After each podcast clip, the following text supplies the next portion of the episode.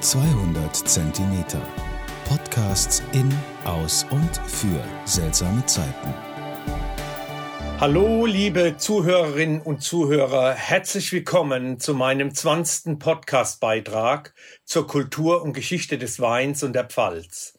Mein Thema heute ist wieder mal das Pfälzer Klappradfieber, diesmal der Teil 4. Nach Friesenheim, Berlin und der Kalmit sollte es natürlich mit dem Klappradsport auch für mich weitergehen. Schon im Kalmit Klapprad Cup im September 2014 hörte man von der Planung eines 24-Stunden-Rennens.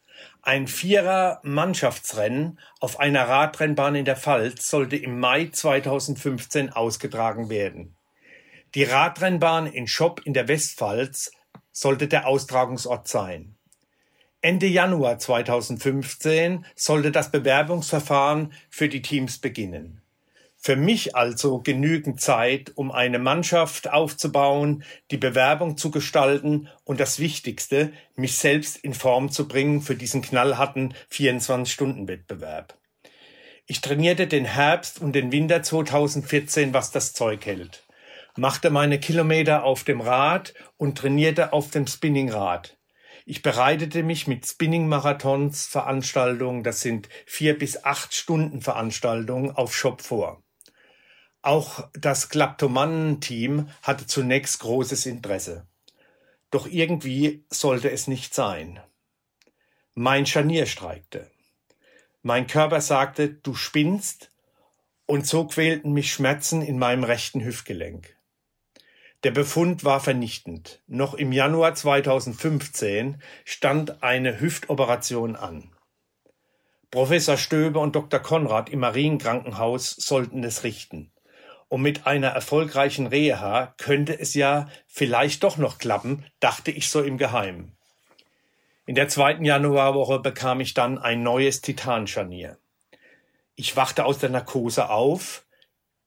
Check, Bein ist dran, keine Schmerzen, top, es läuft. Auf meinem iPad, welches auf dem Nachttisch lag, ging eine Nachricht vom Pfälzer Klappradverein ein. Anmeldung zum 24-Stunden-Rennen beginnt jetzt. Es war 23.30 Uhr, am Tag meiner OP. Die Opiate der Narkose wirkten wohl noch. Mein Klappradfieber aber war geweckt. Und so mit neuem Scharnier und vier Monaten Aufbauzeit dachte ich in meinem Wahn, das könnte doch noch was werden. 23.40 Uhr.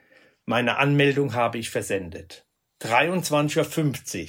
Der Platz wurde bestätigt. Wahrscheinlich war ich der Erste bei der Anmeldung. Am nächsten Morgen, der Professor erklärte mir in der Visite, dass alles gut gelaufen ist und jetzt beginnt die Reha. Aber mit dem Radfahren sollte ich langsam beginnen.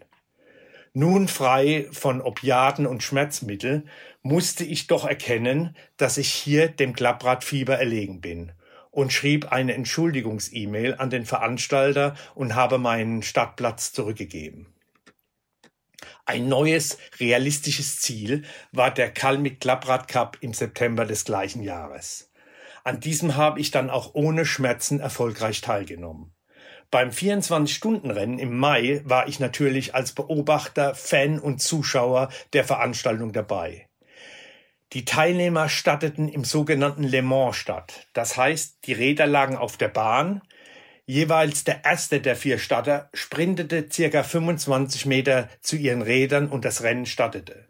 Im weiteren Verlauf wechselten dann die Fahrer so circa nach zwei Stunden und Teamstrategie die Fahrer äh, durch. Das Wetter war kalt und nass. Die 450 Meter lange Radrennbahn war seifig und in der Nacht auch ehrlich sehr glatt. Ich war froh, hier nur als Zuschauer dabei zu sein. Dennoch konnte das Rennen äh, gestartet werden, da die Steilkurven deutlich flacher waren als auf der Bahn in Friesenheim. Die Teilnehmer, von denen ich die meisten noch aus Berlin und Ludwigshafen kannte, gaben ihr Bestes. Nach 24 Stunden stand der Sieger fest. Eigentlich jedes Team, der diese 24 Stunden durchgehalten hat, war ein Sieger.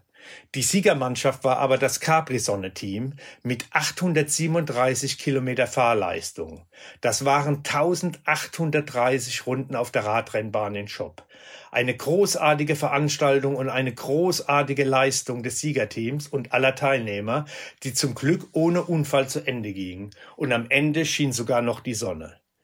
Für mich stellte sich die Frage, ist Pfälzer Klappradfieber ansteckend? Ich denke schon. Nachweise liefere ich in Kürze, vielleicht auch in einem weiteren Folge von Pfälzer Klappradfieber.